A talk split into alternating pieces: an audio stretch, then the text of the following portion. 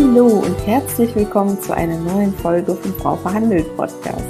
Mein Name ist Lubov Scheikewitsch und in diesem Mutmach-Podcast lernst du, wie du dein Gehalt erhöhst, deine Arbeitsbedingungen verbesserst und selbstbewusst für dich einstehst. Ich freue mich riesig, dass du heute da bist und dich mit diesen Themen beschäftigst.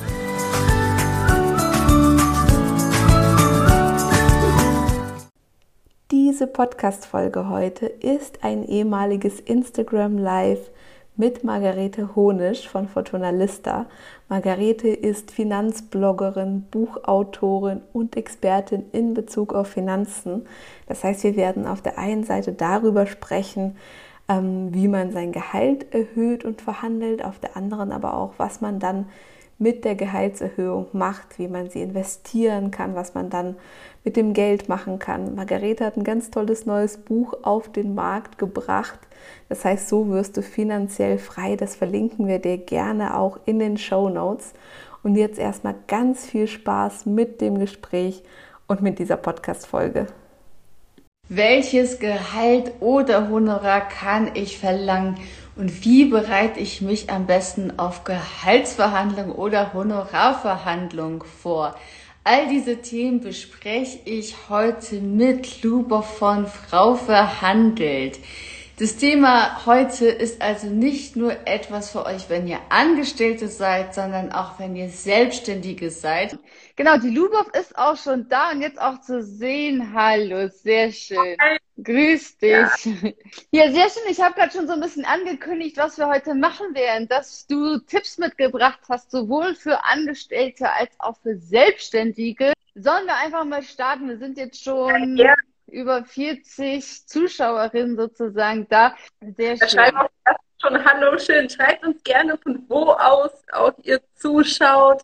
Und nachdem wir über Gehalts- und Honorarverhandlungen sprechen, sprechen wir dann auch über die Finanzplanung. Ne? Wir machen das heute so ganz chronologisch, dass wir erst über das Geld verdienen sprechen und dann darüber, was man mit dem Geld eigentlich optimal macht. All diejenigen, die auch von mir kommen und äh, schon optimal ihr Gehalt und ihr Honorar verhandelt haben. Vielen Dank, dass wir miteinander sprechen, Margrethe. Das freut mich sehr. Das haben wir schon lange geplant, ne? Aber irgendwie. Ähm, das stimmt. Das haben wir schon tatsächlich vor einigen Wochen auch schon, auch schon geplant. Und äh, ja, endlich ist es soweit. Ich freue mich sehr drauf. Und ähm, genau, sollen wir vielleicht einfach mal starten? Magst du anfangen und mal was erzählen, wie du zu dem Thema auch gekommen bist, was du machst und ja. Ja, super gerne. Also ich ähm, habe Wirtschaftswissenschaften studiert mit dem Fokus auf Personal und ich muss ehrlich gestehen, dass ich in dieser Zeit nicht mal ansatzweise gewusst habe, dass Gehälter und Honorare verhandelbar sind. Schreibt uns gerne mal in die Kommentare, ob ihr schon immer wusstet, dass man Gehälter und Honorare verhandeln kann. Ich habe es nicht mal ansatzweise gewusst. Ich habe in der Zeit auch in Hannover gewohnt, in der Nähe von Lüneburg, wo die Beatrix ist, die gerade in die Kommentare geschrieben hat. Ähm, genau, und dann war es bei mir so, dass ich schon im Studium viel gearbeitet habe, auch vorm Studium schon, aber auch im Studium und auch selbstständig schon. Und ähm, zum Schluss habe ich dann meine Masterarbeit in einem großen Konzern geschrieben und habe da ähm, äh, halt mitbekommen, wie so die Gehälter sind und ähm, konnte mir überhaupt nicht vorstellen, nach fünf Jahren Studium zu dem Gehalt da anzufangen. Und ich weiß noch, ich habe halt in der Personalabteilung gearbeitet oder meine Masterarbeit geschrieben und bin halt nach dem Mittagessen mit der Personalerin so langsam die Treppe hochgelaufen und dann hat sie mich gefragt, ob ich mir vorstellen kann, da anzufangen und ich habe so gedacht, aber ich habe es dann auch ehrlich gesagt, ne, es war so ein Gespräch zwischen Tür und Angel, so bei den Gehältern hier kann ich mir überhaupt nicht vorstellen. Und dann sagte sie zu mir, aber Sie wissen schon, dass das alles Verhandlungssache ist, Frau Scheikowitsch. Und ich bin in dem Moment ehrlich gesagt aus allen Wolken gefallen, ne? weil bei mir im Freundeskreis hat niemand drüber gesprochen, dass Gehälter oder Honorare verhandelbar sind und schon gar nicht als Berufseinsteigerin. Ich weiß nicht, wie das bei dir war, aber ich habe dann gedacht, okay, krass, ich kann mein Gehalt und mein Honorar selbst zum Berufseinstieg, obwohl ich im Studium noch nicht fertig bin, verhandeln. Das war für mich so eine komplett neue Welt. Und mit diesem neuen Wissen bin ich dann nach Berlin gegangen, habe äh, mich selbstständig gemacht, direkt nach dem Studium tatsächlich, und habe da meine ersten Honorare schon verhandelt, aber da einen ganz, ganz großen Fehler gemacht, ähm, vor dem ich euch gerne bewahren möchte, und zwar zu schauen, was ich so zum Leben brauche. Ne? So mein Berliner WG-Zimmer hat irgendwie 250 Euro gekostet. Ähm, Genau, was hatte ich noch? So ein bisschen feiern, ein bisschen essen, Krankenversicherung. Und darauf habe ich meinen Stundensatz damals orientiert. Ich habe gedacht, okay, was wäre ein bisschen mehr als damals im Studium? Was brauche ich so zum Leben? Und dann passt das ja schon. Und das ist natürlich der absolut falsche Ansatz. Schreibt mal gerne in die Kommentare, ob ihr das auch schon mal so gemacht habt, dass ihr euch überlegt habt, äh, was ihr so zum Leben braucht und das entsprechend dann in euer Gehalt umgewandelt habt. Bei mir war es dann so, dass ich mich mit einer Kollegin ähm, ähm, ja ausgetauscht habe. Ne? Die war ganz spannend, hat in einem ähnlichen Bereich gearbeitet, aber halt im Non-Profit. Ne? Das heißt, ich war im Marketing für einen Konzern selbstständig, habe da viel gearbeitet und sie hat für viele Non-Profit-Kunden ähm, selbstständig gearbeitet und habe einfach bei einem Kaffee sie gefragt, sag mal, was verdienst du eigentlich pro Stunde, ne? in so einem ruhigen Moment. Und als sie dann gesagt hat, dass sie das Dreifache von mir verdient, sind wir halt einfach, wow, krass. Sie arbeitet in einem Bereich, der als sozialer gilt als der Bereich, in dem ich tätig bin. Sie verdient das Dreifache und ich glaube, in so einer Situation hat man halt die Wahl, ne? ob man jetzt sagt, Mensch, das ist total unfair, die Unternehmen, in denen man arbeitet, sind unfair. Wie kann das sein, dass man jetzt irgendwie für die gleiche Art von Leistung unterschiedlich viel verdient? Ich habe mich aber für den Weg entschieden, dass ich gesagt habe, hey, irgendwie wie komme ich dahin? Also wirklich interessiert nachzufragen und mich zu erkundigen, wie schafft man das eigentlich, so gut zu verdienen wie Sie damals? Wie komme ich dahin, dass ich das Dreifache von dem verdiene, was ich zu dem Zeitpunkt verdiene? Und das ist auch das, was ich euch nochmal so als ersten Tipp vielleicht mit auf den Weg geben möchte. Euch mit Menschen, die schon weiter sind, zu unterhalten, was äh, für Gehälter üblich sind in der Branche, was für Honorare üblich sind in der Branche um ähm, da auch ja erstmal zu wissen, was möglich ist ne? und sich da auch Tipps geben zu lassen. Wir haben ja auch eine kostenfreie Facebook-Gruppe bei Frau verhandelt, wo mittlerweile über 9000 Frauen sich genau zu diesem Thema offen austauschen. Den Link findet auch bei mir in der Bio. Genau, und ähm, ja, so, so war meine persönliche Geschichte. Ne? Ich habe zuerst gemerkt, so, okay, Gehälter, Honorare sind verhandelbar. Ich sollte nicht einfach nur das ansetzen, äh, was ich zum Leben brauche. Ne? Und drittens, ich sollte mich mit Menschen austauschen, die schon weiter sind. Und das hat dann immer wieder in unterschiedlichen Konstellationen ziemlich gut geklappt. Ne? Ich habe mir auch eine Unterstützung geholt, habe auch mit einem Verhandlungscoach gearbeitet. Und irgendwann kamen halt Freundinnen auf mich zu und haben gemeint, so, hey Lubov, irgendwie, du hast das doch ganz gut geschafft. Ich habe dann auch viel darüber geredet, ne? ähnlich wie du das machst, weil ich glaube, es wird einfach so wenig über dieses Thema Gehalt und Honorar gesprochen in unserer Gesellschaft. Ich habe dann darüber gesprochen und meine Freundin meinte, na, kannst du mir nicht auch helfen? Und irgendwie hat das halt immer wieder geklappt, so dass ich dann irgendwann mal dachte, so, okay, wenn es bei meinen Freundinnen funktioniert, vielleicht gibt es noch viel mehr Frauen da draußen, die Hilfe brauchen, die einfach nicht wissen, wie sie ihr Gehalt behandeln. Und es gibt ja einfach so ein paar Basic-Strukturen, die man irgendwie Schritt für Schritt abarbeiten kann, die sehr einfach funktionieren. Und vielleicht fehlt ihnen einfach das Know-how. Und so habe ich halt Frau Verhandelt aufgebaut und gegründet. Eine Community von Frauen, die sich gegenseitig dabei hilft und denen ich auch dabei helfe, sich endlich angemessen bezahlen zu lassen. Das ist, wie ich dazu gekommen bin, zu dem, was ich jetzt heute hier mit dir mache. Ja, ich finde das auch ein super wichtiges Thema, weil ich meine, es gibt ja immer noch Gender Pay Gap und äh, der schließt sich ja extrem, extrem langsam. Und ich glaube auch, dass äh, eine Möglichkeit dagegen vorzugehen ist halt tatsächlich, dass man so ein bisschen sagt, ähm, ja, man versucht einfach sein Gehalt zu verbessern, auch was ich immer wieder versuche, auch meinen Teilnehmerinnen zu sagen oder in Workshops oder in Vorträgen, weil die meisten, die anfangen, sich um ihre Finanzen zu kümmern, gehen auch so vor, die sich erstmal überlegen, wo kann ich denn jetzt sparen? Also wo kann ich denn jetzt irgendwie ne, mich einschränken und total vergessen, dass es da noch eine andere Seite gibt, und zwar eben die Einnahmeseite, dass man sich überlegt, wie kann ich denn noch mehr Geld einnehmen? Und der schnellste Weg ist halt einfach das Gehalt verhandeln. Absolut. Ja. Gerade wenn man angestellt ist. Genau, die Jana ist jetzt gerade hier auch dazu gekommen, ist eine Kundin von mir. Jana, wenn du magst, schreib doch gerne mal in die Kommentare, was du erfolgreich verhandelt hast. Und vielleicht um so einem Kommentar von davor, Moment, ich muss kurz schauen, von der Sonne Jana ähm, zu entgegnen.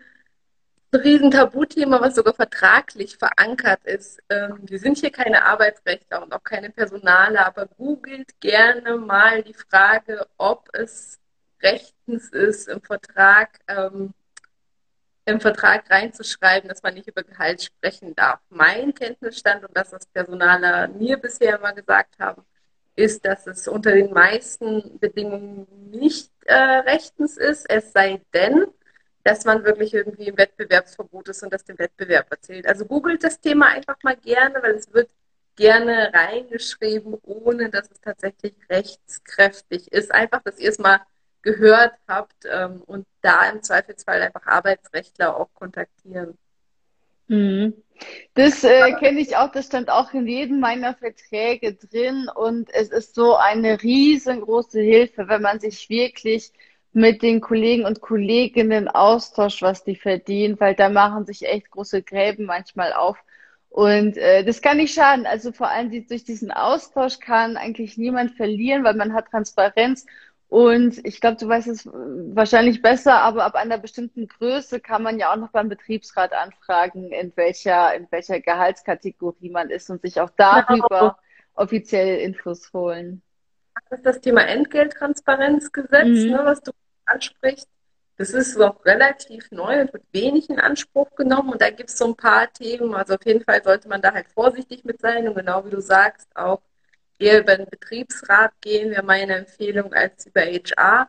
Aber dass man erstmal weiß, ähm, bin ich, wenn es quasi mehr als 200 äh, Mitarbeiter gibt in meinem Bereich und wenn es mindestens sechs vergleichbare Stellen gibt, bin, liege ich über dem Durchschnitt oder über dem Median oder unter dem Median der äh, Männer in den sechs vergleichbaren Positionen. Ne? Das muss es alles erstmal geben, damit man überhaupt diese Werte bekommen kann. Aber auch da ist es auf wieder mal ein Schritt in die richtige Richtung mit dem Entgelttransparenzgesetz. Und ich würde nicht sofort den Rechtsweg wählen. Ne? Also wenn man jetzt feststellt, durch das Entgelttransparenzgesetz beispielsweise, dass man unter den Medien der Kollegen liegt, dann würde ich immer erst versuchen zu verhandeln, bevor ich es mir irgendwie vom Unternehmen einklage. Was ich leider halt sehr, sehr häufig sehe, ist, dass Frauen einfach mit viel zu geringen Gehaltsvorstellungen überhaupt in das Gespräch, in das Bewerbungsgespräch gehen. Ne? Also mir äh, es ist früher häufig so ergangen, wenn ich im Konzern war und ich saß auf der anderen Seite und gedacht habe, Top-Bewerberin, Masterstudium, Praxiserfahrung und die verlangte jetzt hier gerade die Hälfte von dem, was wir hier alle bekommen. Wie, also, wie die da drauf? Ne? So, wie kann das sein? Das heißt, alle, die dir zuhören, bitte das nächste Mal, wenn ihr verhandelt, unbedingt euren äh, Marktwert erarbeiten. Mhm. Genau.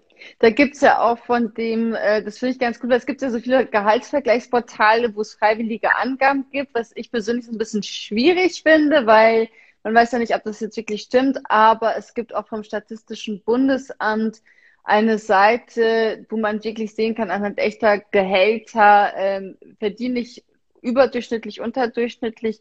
Und man kann ja auch äh, das für Männer und Frauen mal vergleichen. Und genau. das sind wirklich krasse Ergebnisse immer.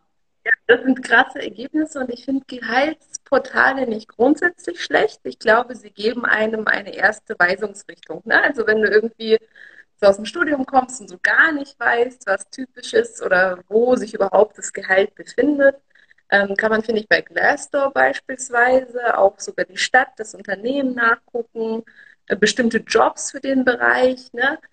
Was mich halt an den gesamten Gehaltsplattformen stört, ist, dass da immer nur der Durchschnitt abgebildet ist, ne? Mhm. von den Menschen, die das eingetragen haben.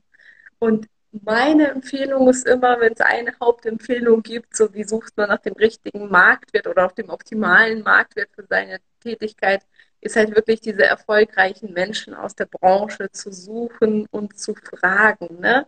Das heißt, da wirklich zu gucken, wer kennt sich richtig gut aus, wer hat auch ähnliche Werte wie ich selbst, ne? wer tickt irgendwie ähnlich. Ähm, und da sich Unterstützung zu holen, nicht nur zum Thema Gehalt, sondern vielleicht kann die Person auch ein paar Türen öffnen, vielleicht kann die Person auch einem sagen, welchen Netzwerken man beitreten sollte, welche Fortbildungen man machen sollte, ne? dass man wirklich schaut, wie ähm, kann man sich dahin entwickeln, wo man hin möchte. Das heißt, diese, ich nenne sie immer Gehaltsvorbilder, Honorarvorbilder, sind für mich wirklich diejenigen, die ich im ersten Schritt, selbst wenn es ein bisschen komisch ist, jemand nach dem Gehalt zu fragen, in einem ruhigen Moment einfach nach einer Empfehlung, nach einer Einschätzung fragen würde. Das waren auch die Momente, die mich persönlich immer am weitesten vorangebracht haben. Mhm. Mhm. Sehr gut. Genau, hier schreibt auch jemand, Kununu Glaster war für mich die Basis, aber ehemalige Kollegen und Bekannte, die erfolgreich in meiner Branche sind, zu fragen, hat mir echt geholfen. Ja, absolut. Ja. Und hier, hier schreibt noch, auch, mhm. wie ist das mit den sozialen Berufen? Äh, äh, Aliena schreibt es genau. Und darüber hast du direkt. Die Jana hat meinen Kurs gemacht und sie ist in einem sozialen Beruf beispielsweise und hat jetzt gerade, schreibt sie auch im Kommentar wieder eine kleine Erhöhung bekommen. Sie hat auch mit Hilfe meines Kurses verhandelt.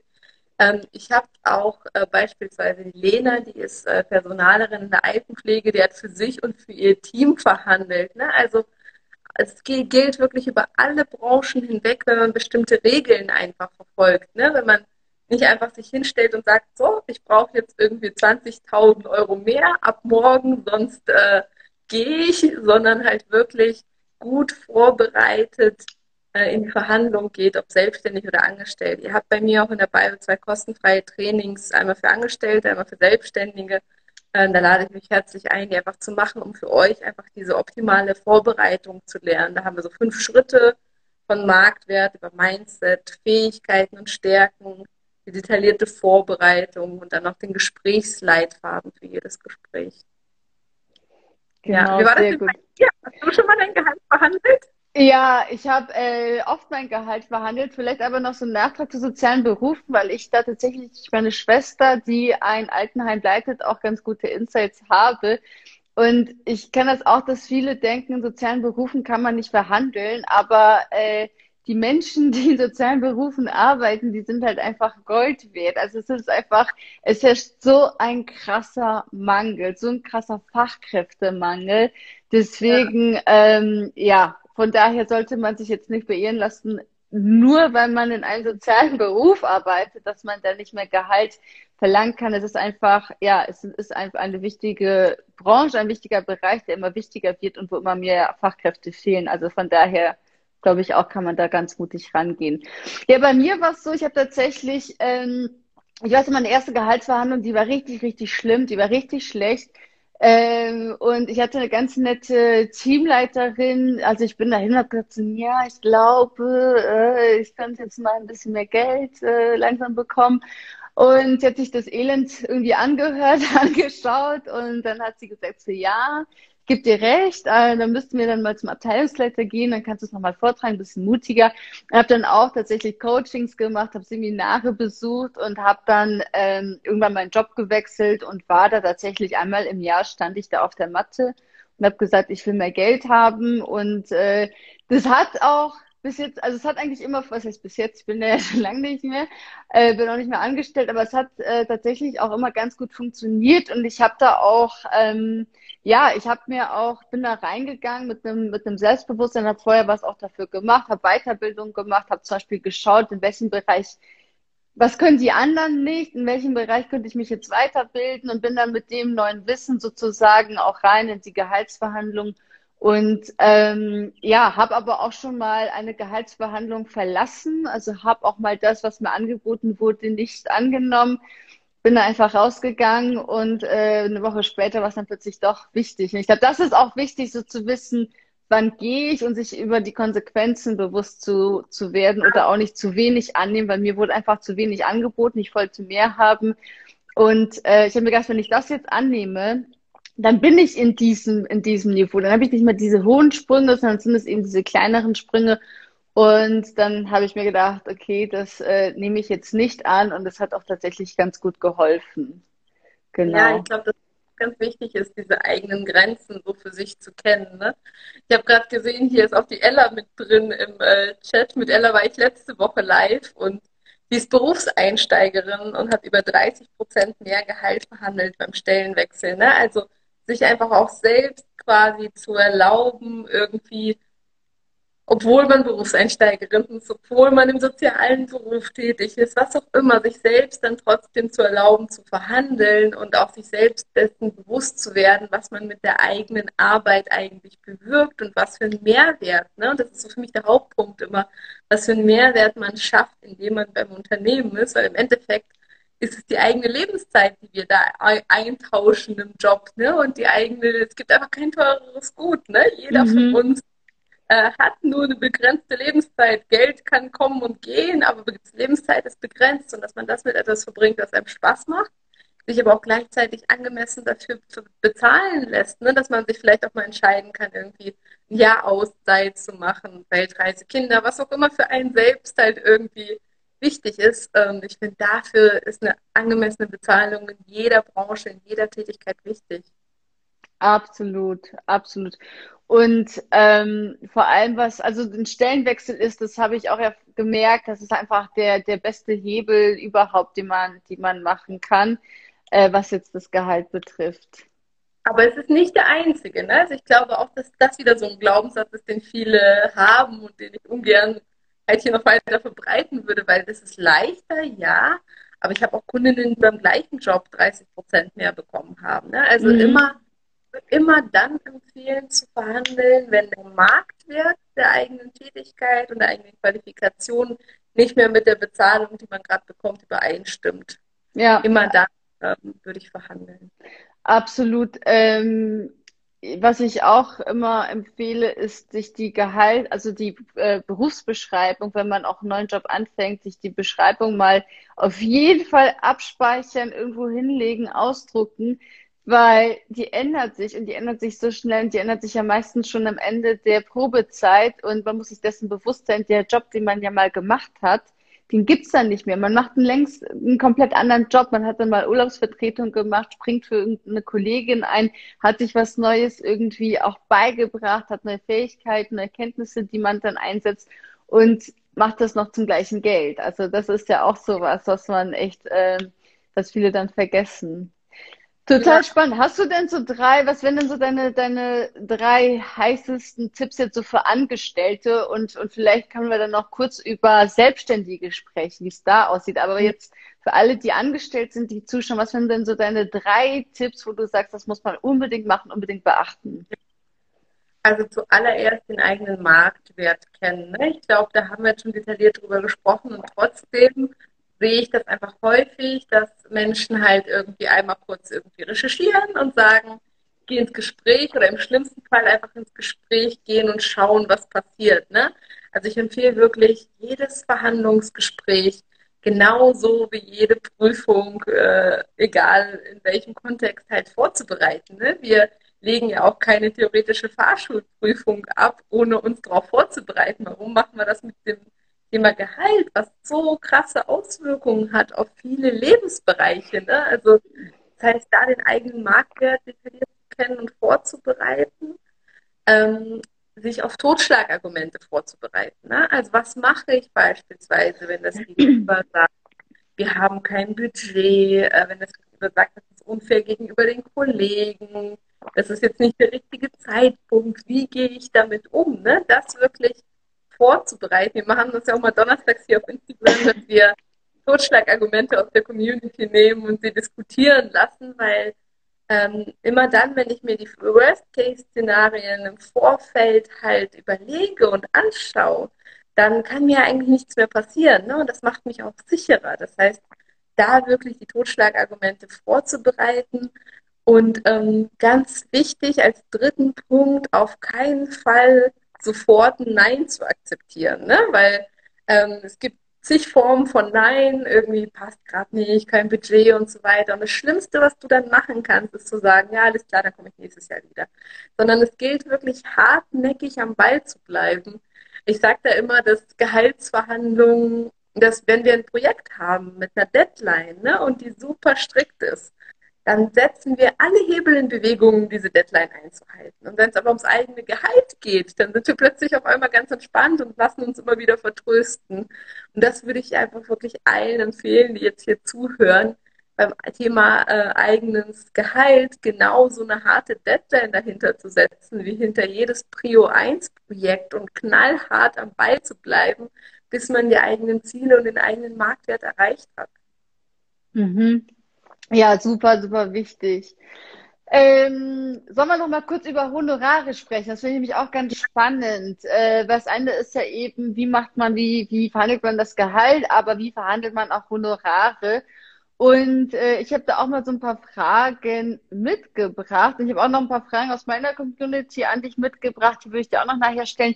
Aber jetzt erstmal, was die Honorare betrifft. Was wirst du denn sagen? Wie kann man denn jetzt das eigene Honorar erörtern? Jetzt, da kann ich ja nicht einfach bei Glaster oder so schauen oder bei Kununu. Wie mache ich das da als, als Selbstständige? Auch da gibt es unterschiedliche Wege. Ne? Ich glaube, ein guter Weg ist zuerst mal zu schauen, was gibt es für Berufsverbände für Selbstständige. Ne? Also zum Beispiel für Illustratoren, die Illustratorenorganisation, für Trainer, Coaches und Berater, den Deutschen Verband der Trainer, Coaches und Berater. Und da zuerst mal das Netz nach Honorarempfehlungen zu screenen. So was gibt es für meine Berufsgruppe. Das gleiche gibt es für Journalistinnen, Fotografen, Lektorinnen und so weiter. Ne? Das heißt, es gibt eigentlich solche Verbände für jede Berufsgruppe. Ähm, und auch da ne, wieder zu schauen, wer ist erfolgreich in der Branche, in der Tätigkeit, in der ich gerade unterwegs bin und diese Personen auch zu fragen, ganz proaktiv. Ne?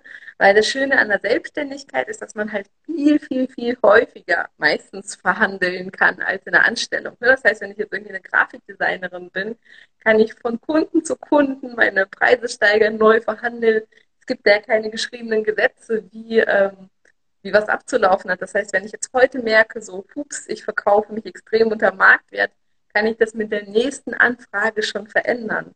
Das heißt, da wirklich sich dessen bewusst zu werden, was kostet jede einzelne meiner Dienstleistungen. Ne? Als Selbstständiger habe ich ja häufig auch mehrere Dienstleistungen und nicht nur eine. Keine Ahnung, eins zu eins Beratung, irgendwie ein Kurs vielleicht, ein Workshop, was auch immer dafür sich mal so eine Liste zu erstellen, welche einzelnen Dienstleistungen biete ich eigentlich an oder Produkte, was kostet jede davon, sodass ich für mich als Grundlage für die Verhandlung immer den Marktwert äh, klar habe. Für Selbstständige ist auch das Thema so Rentenversicherung, das Thema Urlaub, ne? all diese Themen, die in der Anstellung einfach mit abgedeckt sind, extrem wichtig zu berücksichtigen, weil es gibt keinen Arbeitgeber, der während Krankheit, Urlaub, Wochenenden und so weiter Lohnfortzahlungen macht. Es gibt niemanden, der einen Krankheitsfall abfängt, niemanden, der in der Krise abhängt, vielleicht sogar auch keine Arbeitslosenversicherung und dergleichen. Das alles sollte halt einfach in die eigenen Honorare mit eingepreist werden. Die Isa schreibt hier noch, wir wurden gerade von einer großen Firma aufgekauft, ein guter oder schlechter Zeitpunkt, um zu verhandeln.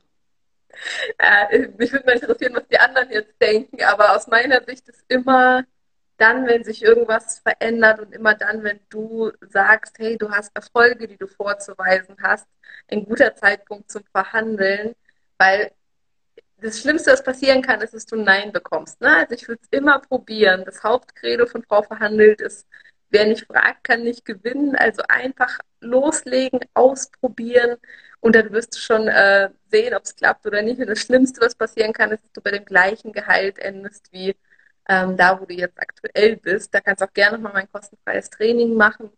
Genau, aber was da vielleicht nochmal ergänzend wichtig ist, Gehalt ist natürlich nicht das Einzige, was man verhandeln kann. Ne? Man kann ja auch Urlaubstage verhandeln, Fortbildung, Kinderbetreuungszuschüsse, Prämien, also so die Liste von Dingen, die man verhandeln kann, ich glaube, im Post haben wir irgendwie 59 oder so, ist unbegrenzt. Ne? So, das ist wirklich ganz, ganz viel, was ihr zusätzlich oder außerhalb vom Gehalt noch verhandeln könnt. Ja. Genau, ja, äh, gutes Stichwort mit den Urlaubstagen, weil hier kam auch nämlich bei mir eine Frage von jemandem, wie verhandle ich mehr Urlaubstage? Ist es ein Nachteil, weil anfallende Arbeit trotzdem da hört es auf, wahrscheinlich, weil die anfallende Arbeit dann halt trotzdem irgendwie da ist. Gemacht werden muss wahrscheinlich, mhm. ja. Das ist die, also ich glaube, da ist so die grundsätzliche Frage, wie wird Arbeitszeit äh, erfasst. Ne? Das ist auch etwas, was ihr verhandeln könnt. Ne?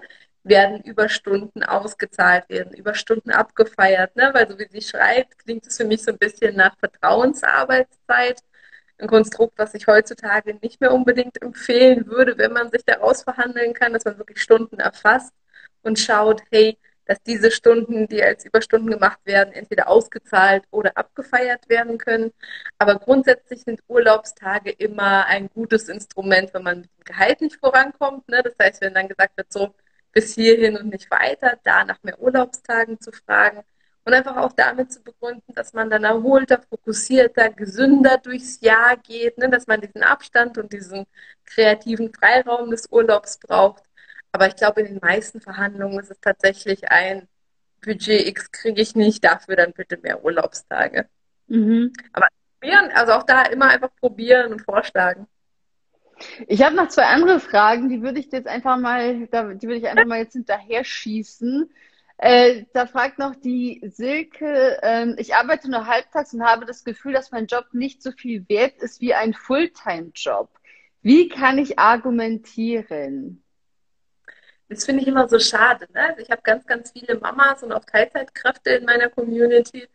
Und nur weil man äh, weniger arbeitet, heißt es noch lange nicht, dass man weniger, also weniger Stunden arbeitet, heißt es ja noch lange nicht, dass man weniger leistet. Ne? Das heißt, ich würde empfehlen, die Verhandlung genauso vorzubereiten wie in einer Vollzeitanstellung. Das heißt, sich zu überlegen, was habe ich geschafft, was für Erfolge habe ich vorzuweisen, welchen Mehrwert habe ich generiert und auf keinen Fall sich selbst einzureden, äh, dass man irgendwie äh, schlechter ist, weil man nur in Teilzeit da ist. Ne? Also meine Erfahrung zeigt, dass viele Mamas, die in Teilzeit arbeiten, super gut organisiert sind, super effizient und ihren Job super gut machen. Ne? Und ich habe zum Beispiel auch äh, mit Karina mal gesprochen, ehemaligen Kundin von mir, so ein 40 Minuten Interview, wenn ihr im Feed tief runterscrollt, findet ihr das oder auch auf der Webseite.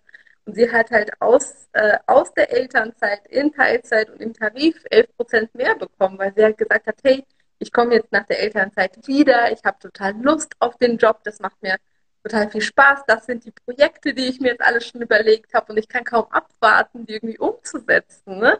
Und ich glaube, das haben ganz, ganz viele im Kopf, dass so ein Verhandlungsgespräch immer anstrengend sein muss, dass es irgendwie negativ ist, aber es kann auch total positiv sein, wenn man sich wirklich im Vorfeld gut überlegt, was sind äh, Vorteile fürs Gegenüber, welche Win-Win-Argumente kann ich bringen, wie schaffe ich es, ähm, ja, meine Forderungen so zu verpacken, dass das Gegenüber bereit ist, vielleicht sogar ein bisschen mehr Geld auszugeben, als die Person geplant hat, aber dann merkt, wie äh, er oder sie profitiert. Ne? Also für mich ist eine Verhandlung erst dann erfolgreich, wenn beide Parteien vom Tisch aufstehen und sagen, hey, das hat jetzt so äh, uns, es hilft uns beiden, ne? wir profitieren beide und nicht, dass eine Partei irgendwie sagt so, ich will das und die andere sagt, nee, auf keinen Fall. Ja. Ich hoffe, dass also auf keinen Fall selbst klein machen. Ne? So alle Mamas da draußen, alle Teilzeit arbeiten und alle sonstigen, die sich irgendwie selbst klein machen. Bitte, bitte nicht. Also es gibt gar keinen Grund, es hilft euch kein bisschen. Ne? Ähm, selbst wenn ihr es versucht und Nein bekommt, seid ihr auf jeden Fall schon einen Schritt weiter. Ihr habt was gelernt, ihr habt was für euch erfahren, ihr könnt immer noch nachfragen, wie komme ich denn dahin? Aber sich selbst klein zu machen, hat noch nie jemandem geholfen. Es gibt ja auch mittlerweile, also in den Konzernen, wo ich gearbeitet habe, da gab es auch ähm, Abteilungsleiterinnen, die haben in Teilzeit gearbeitet. Also das heißt nicht, dass man nur, nur weil man Teilzeit arbeitet, ja einen Job nicht gut macht. Und was ich auch kenne aus Erfahrung, in der Regel sind die Teilzeitkräfte die mit den meisten Überstunden, unbezahlten Überstunden, weil ja, äh, ja man hat irgendwie einen 25-Stunden-Vertrag, aber hat trotzdem die Aufgaben von 40 Stunden. Also von daher ist auch keine Seltenheit. Hier schreibt jetzt genau. noch die Eileen, ähm, wie wirken sich solche Verhandlungen auf das Verhältnis zu Kollegen aus? Hätte ich mehr Urlaub als die sonst gleichgestellten Kollegen, könnte das für schlechte Stimmung sorgen? Das ist ein sehr gutes Thema und eine sehr spannende Frage, die ich finde sich auch so pauschal schwer beantworten lässt. Ne? Also in einer perfekten Welt wäre es nach mir so, dass alle angemessen bezahlt werden würden, es transparente Strukturen geben würde und alle äh, in einem fairen System leben. Leider ist meiner Erfahrung nach das nicht der Fall in den meisten Unternehmen. Ne? Das heißt, äh, dass in vielen Unternehmen einfach unterschiedliche Urlaubstage vorhanden sind, unterschiedliche Gehälter vorhanden sind. Und ähm, deswegen ist es einfach so wichtig, dass du da für dich selbst einstehst. Und etwas, was du für dich entscheiden musst, ist, spricht man mit den Kollegen im Team offen über diese Dinge oder nicht. Ne? Und das hat einfach zwei Seiten der Medaille. Man hat eine hundertprozentige Transparenz. Das ist cool, wenn das Entlohnungssystem hundertprozentig fair ist. Wenn nicht, kann es passieren, dass man dann von einem Tag auf den nächsten mit dem Job, den man eigentlich glücklich war, auf einmal unzufrieden ist, weil man weiß, dass der Kollege oder die Kollegin, ist ja unabhängig vom Geschlecht dann in dem Moment, ähm, mehr bekommt als man selbst. Und die Gründe dafür können unterschiedlich sein. Ne? Vielleicht hast du ja weniger verlangt, vielleicht kam die Person zu einem anderen Zeitpunkt. Das heißt, ähm, da muss einfach jeder für sich entscheiden, ne? was ist mir wichtiger, die Transparenz oder irgendwie das gute Verhältnis. Und wenn Urlaubstage wirklich gleich sind, dann wäre es ja fair. Ne? Wenn aber nicht, und das ist leider meistens der Fall, dann solltest du auf jeden Fall auch für dich einstehen und dich nicht nur klein machen und nicht für dich einstehen aus der Sorge, dass das jetzt irgendwie unfair gegenüber den Kollegen wäre. Also entweder du bekommst es oder du bekommst es nicht. Aber ob es unfair gegenüber den Kollegen ist oder nicht, ist Aufgabe der Geschäftsführung oder HRs aus meiner Sicht. Sehr schön. Ja, ähm, eine, eine, eine letzte Frage habe ich hier noch. Wie viel kann ich mein Gehalt in Teilzeit 25 Stunden pro Woche verhandeln? Jetzt weiß ich nicht, was genau die Frage ist im Extra. Wie viel kann ich mein Gehalt in Teilzeit 25 Stunden pro Woche verhandeln? Vielleicht, was ja ganz hilfreich wäre, weil äh, ich glaube, da stellen sich auch viele die Frage, was ist denn so ein Höchstsatz, wo man mit reingehen kann? Also gibt es da irgendwo sowas, wo du sagst, oh, ab da wird es vielleicht unverschämt oder was wirst du sagen? Was, was, was kann man da so ja. verlangen? Ja, das ist äh, cool, dass du das sagst. Das Thema unverschämt ist einer der Hauptgründe aus meiner Erfahrung, warum Frauen nicht verhandeln. Denken so, Gott, oh Gott, ich bin auf einmal unverschämt. Oder ich werde ganz häufig gefragt, und ich glaube, da äh, geht die Frage auch hin, wie viel Prozent kann ich denn hochverhandeln? So fünf, zehn? Und es gibt sehr viele, ich sage es jetzt mal, Experten am Markt, die sagen, du darfst maximal zehn Prozent verhandeln. In einem Jahr kannst du fünf Prozent hoch oder nur 15. Und meiner Meinung nach ist diese Aussage einfach sehr ungenau und sehr gefährlich, weil äh, das Ziel ist immer, den eigenen Marktwert zu erreichen. Ne? Und ich habe Teilnehmerinnen äh, bei mir im Kurs auch, zum Beispiel die Sabine, die äh, hat ihren Marktwert zum ersten Mal errechnet mit dem Kurs und hat dann festgestellt, so ist Buchhalterin, ups, ich liege 50 Prozent drunter. Ne? Und das klingt erstmal extrem viel. Ne? Man denkt so, okay, also ist erstmal vielleicht ein Schock, ne? so, so schlecht habe ich mich verkauft, ich bin 50 Prozent unter Marktwert, wie kann das eigentlich sein? Und ähm, das ist aber natürlich total wichtige erste Erkenntnis. Und das heißt, sie ist zu ihrem Chef hingegangen und es war auch kein einfaches Gespräch und hat 30 Prozent mehr bekommen. Das schon mal super viel ist und wo viele halt, die sagen, man kann nur 5 oder nur 10 Prozent sagen, wenn so, oh, schafft man das überhaupt?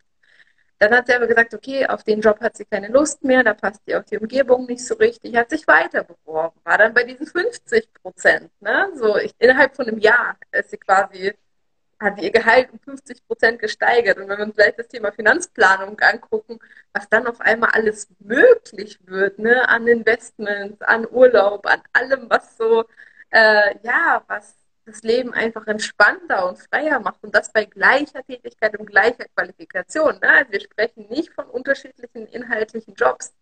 Und jetzt hat sie in der neuen Tätigkeit, hat sie mir vor kurzem nur geschrieben, nochmal 10 Prozent ihr Gehalt gesteigert. Das heißt, innerhalb von anderthalb Jahren ist sie jetzt 60 Prozent höher unterwegs im Job als Buchhalterin. Ne? Und das ist für mich immer so krass. Deswegen bin ich immer so kritisch bei all diesen Aussagen 5 oder 10 Prozent, weil es kommt total darauf an, wo du gerade stehst mit deinem Gehalt, wie du dich verkauft hast am Anfang deiner Karriere, was für ein Arbeitgeber du bist. Und es geht immer darum, ähm, den eigenen Marktwert zu erreichen und dorthin zu kommen. Und wenn das 50 Prozent sind der Unterschied, dann kann es 50 Prozent hochgehen und wenn der Unterschied bei 5 Prozent ist, dann sind es 5 Prozent. Ne? Aber sich dessen bewusst zu werden, dass der Gap auch groß sein kann und den auch sich trauen auszurechnen und das auch mutig zu verhandeln, ist, glaube ich, ganz, ganz wichtig. Mhm. Absolut. Ich musste gerade auch so ein bisschen dran denken, als ich nämlich angefangen habe, auch mich in das Thema so einzulesen, einzuarbeiten, eben für mich selbst da habe ich auch oft gelesen, so ja, so ungefähr alle anderthalb, alle zwei Jahre kann man Gehalt verhandeln, nicht öfters. Und dann habe ich mir auch gedacht, also ich habe ja eben diese Sprünge gesehen, die ich von Jahr zu Jahr gemacht habe, dass ich jedes Mal komplett andere Aufgaben hatte. Und dann habe ich mir auch gedacht, so, nee, also es ist zwar jetzt, also ich bin das erste Mal direkt nach der Probezeit gegangen, also nach einem halben Jahr habe ich schon gesagt, ich möchte mehr Geld, dann ein Jahr später. Und letztendlich jedes Jahr im Frühjahr stand ich da, an, also habe ich mich an der Tür geklopft und gesagt, so, es ist wieder soweit. Also hat natürlich auch meine Argumente, die ich mir vorher überlegt habe und so und immer wieder zwischendurch so ein bisschen Tagebuch geführt, mir alles aufgeschrieben. Aber ähm, ich habe mir auch gedacht, so als zwei Jahre, es geht mir zu, zu langsam. Also ich möchte schneller irgendwie ähm, auch was das Gehalt betrifft, wachsen und vorwärts kommen. Und ja, ich glaube, man sollte sich tatsächlich nicht so einschränken, also zumindest nicht nach oben einschränken, wenn dann nach unten irgendwie, dass man sich da irgendwie so ein Minimum setzt, aber nach oben hin sollte alles offen sein. Ja, und also dieses wie häufig kann ich verhandeln? Ne? Wer sagt es denn, dass man nur einmal im Jahr verhandeln kann? Also für mich ist es immer dann, wenn Marktwert und Bezahlung nicht übereinstimmen.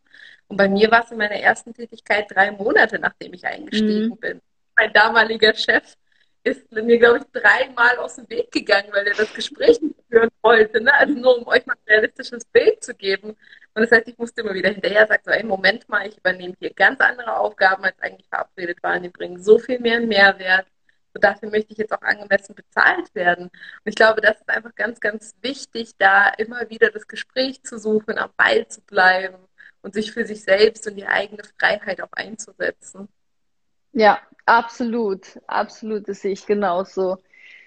Ja, sehr schön. Vielen Dank für, für deine, deine vielen Insights. Ich schaue noch kurz, ob ich mir noch irgendeine Frage hier aufgeschrieben habe, weil ich hatte auch noch so ein paar Fragen an dich, aber ich glaube, wir hatten jetzt auch schon alles durch. Also von daher, auch wenn ihr noch Fragen habt, dann schreibt das in die Kommentare, egal ob ihr jetzt angestellt seid oder ob ihr selbstständig seid. Äh, also gibt's auf jeden Fall immer auch was, da kann man immer was rausholen, da kann man immer optimieren und letztendlich entwickelt man sich ja auch weiter. Also man bleibt ja in der Regel ja nicht irgendwie auf der Stelle stehen. Man macht irgendwelche Kurse, man hat auch mehr Erfahrung, man kann vielleicht sogar, auch wenn man ja den gleichen Job macht, die gleichen Aufgaben, bist du halt schneller drin, kannst du Aufgaben schneller erledigen oder andere Leute einarbeiten. Das sind so Sachen, also mir ist das auch aufgefallen, man, man setzt das so für gegeben an. Es ist jetzt so, aber ja. äh, letztendlich deswegen diese, diese Berufsbeschreibung unbedingt aufbewahren und dann sagen, hier, das steht hier nicht drauf, das mache ich jetzt aber und das ist was wert.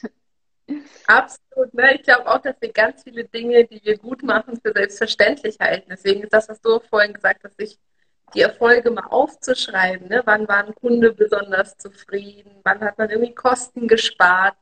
Einen Prozess optimiert und dafür Aufwand gespart. Ne? All das einfach mal aufschreiben in so einer Art kleinen Erfolgstagebuch, egal ob digital oder analog, um das im Gespräch auch parat zu haben, finde ich ganz, ganz wichtig. Ja. Genau. Okay, äh, sollen wir noch über das Thema Finanzplanung sprechen oder ja, möchtest du ja. noch etwas ergänzen zum Thema Gehalt? Ich schaue noch, ob wir hier irgendeine Frage übersprungen haben, ob es hier noch irgendwas gibt, aber ich glaube, wir haben alles gefragt. Ansonsten einfach nochmal noch mal reinschreiben, nochmal eintragen. Ja. Nee, genau, weil das ist dann das Thema, was bei mir halt weitergeht. Ne? Das heißt, wenn ich jetzt ein neues Gehalt habe, ist natürlich immer die Frage, ne, oder ein neues Honorar. Und ich rechne das gerne auch manchmal so hoch, ne, was passiert, wenn man eigentlich irgendwie auch als Selbstständige nur 10 Euro netto mehr pro Stunde verdient. Da habe ich vor kurzem so ein Beispiel äh, auch vorgerechnet.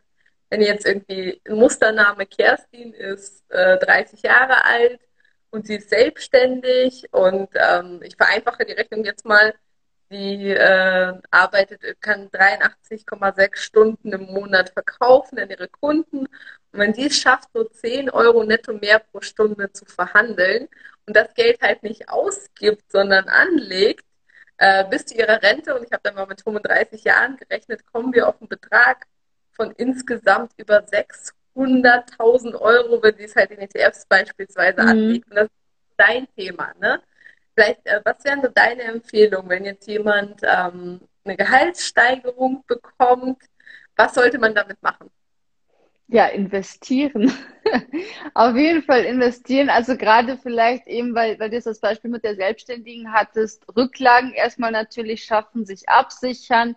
Das ist natürlich für Angestellte wichtig, ist aber umso wichtiger, wenn man eben selbstständig ist, dass man da tatsächlich idealerweise vielleicht sogar sechs Monate äh, seine, seine Ausgaben decken kann, also seine privaten Ausgaben, seine geschäftlichen Ausgaben, weil ne, jetzt haben wir eine, eine weltweite Pandemie gerade gehabt, Schrägstrich haben sie noch. Also da sieht man, wie schnell sowas kommen kann, hat wahrscheinlich einer, kein, niemand vorausgesehen.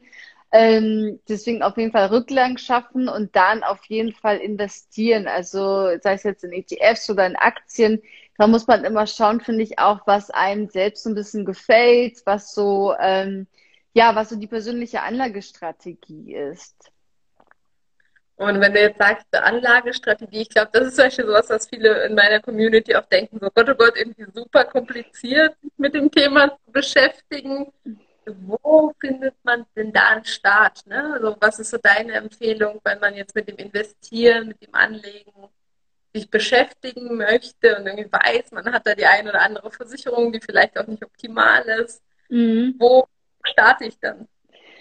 Ähm, ja, wo starte ich denn? Das ist natürlich, wenn man da, sage ich jetzt mal, äh, sich das selbst als aneignen möchte, da muss man erstmal schauen, dass ich erstmal der, der Start ist, was habe ich? Also wie bin ich überhaupt aufgestellt? Was habe ich für Einnahmen? Was habe ich für Ausgaben? Also ganz klassisch einfach mal so das Reinvermögen, so heißt das mal, ausrechnen. Also dass ich mal wirklich sehe, wie stehe ich denn finanziell da? Weil vielen ist nicht bewusst, selbst wenn man gut verdient, dass sie, äh, wenn sie viele Ausgaben haben, dass sie selbst, wenn sie gut verdienen, halt eben auch finanziell wirklich äh, ja riskant leben, weil wenn dann mal ein Gehalt wegfällt oder wenn das Gehalt dann mal wegfällt, weil man ist dann plötzlich in Kurzarbeit, hat aber irgendwie ein Eigenheim abzuzahlen, hat zwei Autos, die noch abgezahlt werden müssen äh, zwei Kinder mit diversen Vereinen und, und, und, und Verpflichtungen und so weiter. Und da kann es halt echt schnell sein, dass man da in so eine finanzielle Bedrohung kommt. Deswegen ist es einfach wichtig, halt, dass man sich mal so das Reinvermögen anschaut. Dann, ähm, ja, es ist so eine große, umfangreiche Frage, wo ich normalerweise zweistündige Webinare zu halte dann, äh, wenn ich das gemacht habe, wenn ich so einen Status quo habe, was, wo stehe ich denn überhaupt, dass man sich dann halt einfach mal überlegt, zum Beispiel, wenn man investieren möchte, auch in Aktien-ETFs, das ist jetzt auch Anlagestrategie gesagt, vielleicht erzähle ich dazu noch für in den letzten Minuten kurz was. Ähm, also Anlagestrategie, da geht es letztendlich darum, wie will ich investieren. Das bedeutet, muss mir erstmal anschauen, zum einen, wie lange will ich investieren, also wie lange ist mein Anlagehorizont, wie viele Jahre möchte ich investieren dann aber auch, wie, sage ich jetzt mal, sicher oder wie chancenreich soll das Geld investiert sein. Das hängt von vielen Faktoren ab. Also bei mir im Bootcamp kriegen die Teilnehmerinnen so Fragebögen, wo sie dann genau sehen können und schauen können, okay, in welchen Bereich falle ich denn jetzt? Also zum einen muss man zum Beispiel schauen, was ist denn jetzt das persönliche Risiko, was ich tragen kann. Und das Risiko, das hängt von vielen Faktoren auch zusammen. Das eine ist die Risikotragfähigkeit sozusagen, also welches Risiko kann ich finanziell tragen? Zum Beispiel sind andere Menschen von mir finanziell abhängig? Habe ich eben diese Rücklagen? Ähm, besitze ich vielleicht schon eine Immobilie oder so? Also, dass ich da sozusagen mit dem Geld, was ich investiere, so ein bisschen bisschen anders umgehe, als wenn ich sage, ich starte jetzt von Null und habe jetzt vielleicht meinen Notgroschen, aber habe ansonsten keine, keine weiteren Investitionen, dass ich da vielleicht mit einem niedrigeren Risiko einsteige. Und das andere ist in der Risikotragfähigkeit die Risikobereitschaft. Das heißt eben, was halte ich mental aus? Also, und das ist halt ganz krass, weil ähm, bei mir war es zum Beispiel so, während der Corona-Krise, also mitten in der Pandemie, Eins meiner Aktiendepots war 22 Prozent im Minus. Und das ist halt etwas, das muss man ja auch irgendwie ertragen können. Also da muss ich ja auch irgendwie drüber stehen, darf nicht panisch werden, sollte auch nicht verkaufen, weil das ist irgendwie so Worst-Case-Szenario, dass ich dann natürlich auch alles verkaufe äh, zu, zu einem schlechten Kurs. Deswegen ist es auch wichtig, dass ich das mental durchhalte sozusagen und das ist etwas, da kann man zwar verschiedene Tests machen und sich das überlegen und welches, also wie viel, so wie viel Verlust im, im Buchwert, im Aktiendepot kann ich ertragen, aber letztendlich weiß man es nur, wenn man es dann wirklich auch sozusagen rot auf weiß, rot auf schwarz sieht, weil das ist dann nochmal was ganz, was ganz anderes. Und das ist einfach wichtig, dass man sich eben vor diese Strategie überlegt hat. Da gehören auch noch ein paar, einige andere Faktoren dazu. Ähm, als ich einfach diese Strategie halt habe, dass ich weiß, wie ich investieren möchte, worauf ich da achten möchte, zum Beispiel auch will ich nachhaltig investieren, ist dann natürlich auch eine wichtige Frage. Und dann muss ich auch wissen, wie suche ich mir da jetzt die passenden Produkte dazu aus. Also wenn meine Anlagestrategie steht, das ist erst so das Wie, geht es dann um ja. das Was, also sprich, welche Aktien, welche ETFs passen dazu, wie wähle ich die aus und auch da gibt es eben ganz unterschiedliche Ziele, auch eben was die, der eine kann oder eine Person kann vielleicht eine Strategie aufstellen mit dem Ziel, regelmäßiges Einkommen zu generieren. Jemand anderes will vielleicht eben fürs äh, Alter vorsorgen vor allem, also das heißt, dass es am Ende eine große Summe ist. Und dann geht es ja. auch darum, um den Entnahmeplan. Also wie lasse ich mir das jetzt auszahlen, dass es auch so ein bisschen steuerklug gemacht wird. Also ja, das war jetzt nur mal so kurz, um deine Frage zu beantworten. Das ist so eine umfangreiche Frage, die, die, die ist schwierig, das jetzt äh, irgendwie so runterzubrechen, aber einfach, dass man mal sieht, ähm, erstmal sollte man tatsächlich mit dem anfangen, was habe ich, dann wo will ich hin und wie mache ich das halt eben. Ja.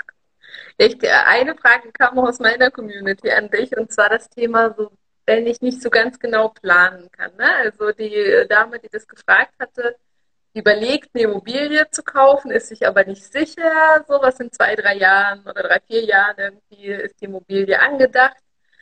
Was macht man denn, wenn man selbst noch nicht so richtig weiß? So, will ich eine Immobilie? Wird eine, werde ich eine kaufen? Werde ich keine kaufen? Weil irgendwie entgeben einen dann ja auch Chancen und Renditemöglichkeiten über die Jahre hinweg. Was wäre da deine Empfehlung, wenn man noch nicht so genau planen kann eigentlich? Mhm. Ja, kommt so tatsächlich darauf an, wann will ich denn die Immobilie kaufen? Und das Problem ähm, haben viele, also man muss sich irgendwann, also grundsätzlich auch in diesem ganzen Investitionsprozess, man muss viele Entscheidungen treffen. Dann sage ich auch immer wieder zu meinen Teilnehmerinnen, ihr müsst halt einfach irgendwann die Entscheidung treffen, weil es gibt viele Möglichkeiten, aber man kann jetzt nicht sagen, ah, jetzt mache ich ein bisschen Dividendenstrategie, dann mache ich jetzt ein bisschen so, dann mache ich noch ein bisschen was Nachhaltiges rein. Auf der anderen Seite finde ich aber irgendwie Technologieunternehmen ganz gut, da ist mir dann wieder die Nachhaltigkeit egal.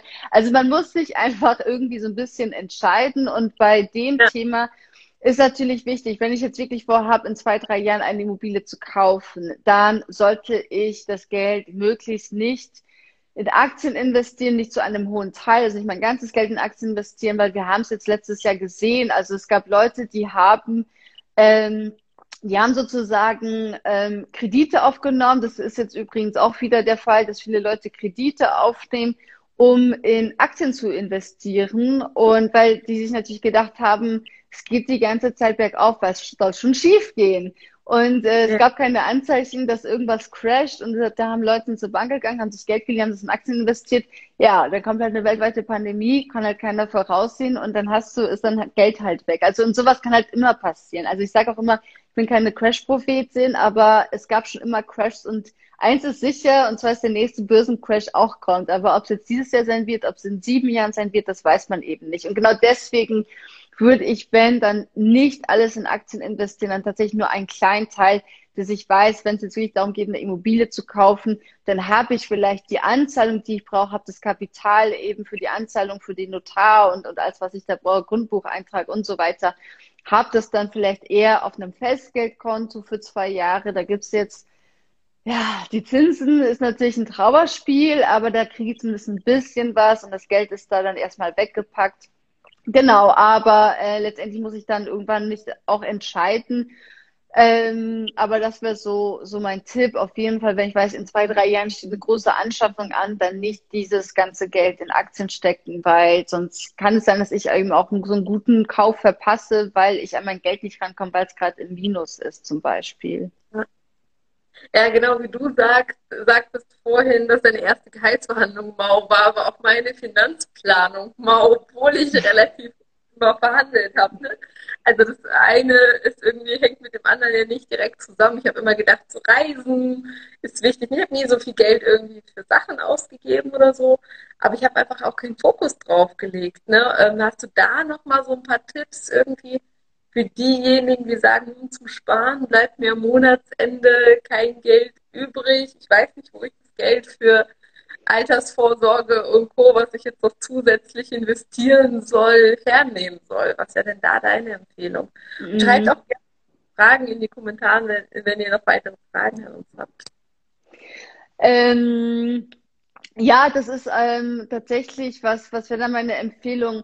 Also ähm, zum einen ist es auch ist es tatsächlich situationsabhängig und typabhängig so ein bisschen. Also das eine ist, wenn ich mal angenommen, ich bin irgendwie jung, habe keine Kinder, habe noch ein bisschen Freizeit, dann ist natürlich eine Option, sich zu überlegen, wie kann ich noch mehr Geld einnehmen. Also ich habe dann irgendwann angefangen, zum Beispiel ähm, ja, Artikel zu schreiben, habe dann für die Weiß angefangen zu schreiben, hat dann andere, andere Auftragnehmer sozusagen oder Auftraggeber, die, die, äh, die mich beauftragt haben, Artikel zu schreiben, habe mir dadurch sozusagen ein bisschen was dazu verdient, das alles investiert. Ähm, eine andere Möglichkeit, wenn ich jetzt sage, okay, ich will jetzt mit dem, was ich schon habe, das will ich jetzt halt irgendwie ähm, ja sparen, dann sollte man sich einen Überblick verschaffen und dann das Ganze mal strategisch aufsetzen, dass ich mir irgendwie mal so einen Trick überlege, wie ich spare, ohne das zu merken, dass ich auf Sachen verzichten muss.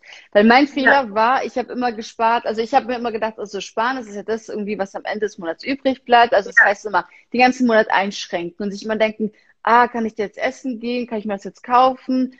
Und du hast die ganze Zeit im Kopf, ich muss jetzt sparen, ich kann mir das nicht leisten. Und mich hat es total frustriert. Also ich hatte dann wirklich, äh, ja, mich hat irgendwie total runtergezogen. Und ich habe dann ähm, eben in, in dem Buch von, von Robert Kiyosaki, von Rich Dad Poor Dad gelesen, dieses Bezahl dich selbst zuerst, was ja auch viel zitiert ist, was ich wirklich super hilfreich fand, der ihm gesagt hat, nicht am Ende des Monats spannend das, was übrig bleibt, spannend, sondern erstmal sich selbst bezahlen, also erstmal das Geld, was man sparen will, was man investieren will, irgendwo überweisen, also auf ein Tagesgeldkonto beispielsweise, und von dem Rest dann leben. Und das habe ich dann probiert und das hat so viel verändert. Also es hat wirklich ähm, so gut, weil letztendlich, wenn das Geld am Anfang des Monats, und das mache ich immer noch so, wenn das Geld am Anfang des Monats einfach wegkommt, dann lernt man mit dem, was noch da ist, umzugehen und man hat nicht die ganze Zeit dieses Gefühl, ich muss mich zurückhalten, sondern wenn man sieht, okay, da ist jetzt noch Geld übrig, dann kann ich auch essen gehen, dann kann ich mir auch was gönnen und was leisten, weil ich habe mein Geld ja schon weggespart. Und das fand ich auf jeden Fall wirklich, das hat bei mir viel verändert. Bin auch nicht so ein Fan von so Spar-Challenges, aber das fand ich dann tatsächlich äh, ziemlich, ziemlich gut. Einfach dieses automatische Sparen, ohne drüber nachzudenken. Es läuft alles im Hintergrund. Und was ich da noch empfehlen kann zum Schluss ist, dass man mit einem kleineren Betrag startet, vielleicht mit fünf Prozent vom Nettogehalt, dass man das erstmal wegüberweist und sich dann immer so steigert von Monat zu Monat um ein Prozent und dann guckt, wie weit man kommt. Also zehn Prozent sind natürlich super, wenn man das vom Nettogehalt sparen kann. Manche kommen vielleicht noch weiter, weil man, es ist immer nur so ein Teil, den man, den man äh, weniger hat im Monat und das kann halt einfach super viel bewirken. Also das ist auf jeden Fall, wäre noch so mein Tipp, auf jeden Fall, äh, ja, nicht das sparen, was am Ende des Monats übrig bleibt und die ganze dieses schlechte Gefühl haben, sondern das Ganze einfach umdrehen, erst sparen und dann ähm, ja dann davon leben. Und wie gesagt, das mache ich auch immer noch so. Also auch wenn bei mir ja. jetzt irgendwelche irgendwie Einkommen kommen oder ja Honorare reinkommen und so weiter, das geht alles weg. Ich überlege mir, was davon will ich jetzt behalten, welchen Anteil, welchen brauche ich vielleicht noch so für mich und der Rest ist einfach so aus den Augen, aus dem Sinn. Ja, voll gut. Ich glaube halt, was diese beiden Themen echt eint, ist so dieses Thema Selbstverantwortung und Fokus, ne? Zu sagen, ich bin selbst für mein Einkommen verantwortlich, ich bin selbst für meine Finanzen verantwortlich und darauf, wo ich den, oder das ist so ein bisschen so mein persönliches Credo, wo ich den Fokus drauf setze, das wächst, ne? Also, mhm. das heißt, ich muss groß dafür entscheiden, erstmal vielleicht also auf eine Sache einen Fokus zu legen, Einkommen vermehren, dann irgendwie auf die Finanzplanung und dann kommt man in beides schon rein ne? und sich das einfach ganz doll als Ziel auch bewusst zu machen und zu wissen, wo die Reise hingeht. Ja. Absolut. Also Zielsetzung super wichtig bei Finanzen. Ich habe da so ganz lapidar mal damit angefangen, irgendwann im Thailand-Urlaub, da habe ich am Strand mir einfach überlegt, genau so, was, wie viel will ich nächstes Jahr verdienen und habe mir das in die Notizfunktion von meinem Handy eingetragen und habe mir auch überlegt, was will ich sparen. Und äh, das habe ich immer noch. Also es ist immer noch, weil von Handy zu Handy kommt es ja immer mit, die ganzen Apps. Und äh, das finde ich total witzig, weil ich da immer dann verfolgt habe, so meine Gehälter, wie die gestiegen sind, wie sie sich von Jahr zu Jahr verändert haben. Und dann auch so, ich habe mir immer so eben diese Sparziele gesetzt, was will ich gespart haben, was will ich investiert haben. Und das hilft so viel, was ich fand, das war so wie so ein Vertrag mit mir selbst. Also ich habe es halt irgendwo aufgeschrieben Und ich habe ja. gedacht, wenn ich das nicht erreiche, dann habe ich den Vertrag mit mir selbst irgendwie gebrochen und das wollte ich natürlich nicht. Also das finde ich äh, super wichtig, einfach aufschreiben und vielleicht noch da auch als Info, das habe ich jetzt in meinem letzten Webinar auch ähm, als Beispiel genommen. Es gibt nämlich eine Harvard-Studie aus den 70er Jahren, äh, ja, kann man auch nach googeln. Und zwar hat man da den Absolventen gesagt und man hat sie befragt, wer seine Ziele aufschreibt, wer sich welche setzt wer sich keine ja. Ziele setzt. Also diese drei Unterschiede. Ich setze mir kein Ziel, kein Gehalts, kein Karriereziel. Ich setze mir ein Ziel, schreibe es aber auch nicht auf, halte es nicht fest. Oder eben, ich setze mir Ziele und halte sie fest. Und man hat die Leute dann, ich glaube, zehn Jahre später oder immer wieder auch so befragt, wie, wie die Gehälter sich ver verändern. Und nach zehn Jahren hat man festgestellt, zwischen den Leuten, die sich gar kein Ziel gesetzt haben und den Leuten, die sich Ziele gesetzt haben und die aufgeschrieben haben, die haben doppelt so viel verdient. Also waren Riesenunterschiede. Und ich meine, gleiche Abschlüsse, gleiche, gleich, gleich, gleiche Uni, gleiches Studium, aber halt doppelt so viel verdient. Also da sieht man, finde ich, immer ganz gut, was das bringt, wenn man sich seine Ziele wirklich auch mal überlegt und dann aufschreibt. Ja, eigentlich so simpel, ne? Ja, schön. So simpel und so effektiv, genau. Super. Ich glaube, wir sind jetzt auch langsam zum Schluss gekommen. Jetzt ist schon über eine Stunde rum. War sehr schön, hat viel Spaß gemacht, wieder viel gelernt und ähm, ja. Schreibt gerne in die Kommentare, ob euch das geholfen hat, ob ihr was für euch mitnehmen konntet. Schickt uns ein Herzchen, wenn es euch gefallen hat, wenn wir sowas nochmal machen sollen. Genau, ja. wer es jetzt nicht schafft, dann vielleicht einfach unter dem Video und dann, dann schauen wir uns das an. Super. Sehr cool. Ja, schön, hat viel Spaß gemacht. Ja, ja, danke. Danke. Dir auch jetzt einen schönen Abend, auch allen, die, die, zu, die zuschauen, die dabei waren. Und äh, dann würde ich sagen, vielleicht dann auch bis zum nächsten Mal. Vielleicht holen wir das dann einfach nochmal nach. Das machen wir. Mach's Super. Gut. Bis dann. Ciao.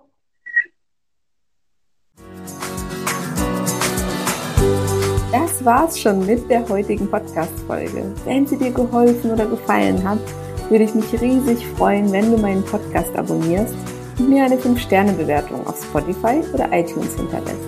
Wenn du das Thema Gehaltsverhandlungen nicht mehr aufschieben, sondern endlich angehen möchtest, begleite ich dich sehr gerne in meinem kostenfreien Online-Training oder in meinem ganzheitlichen Online-Kurs, bei dem du auch meine persönliche Betreuung erhältst.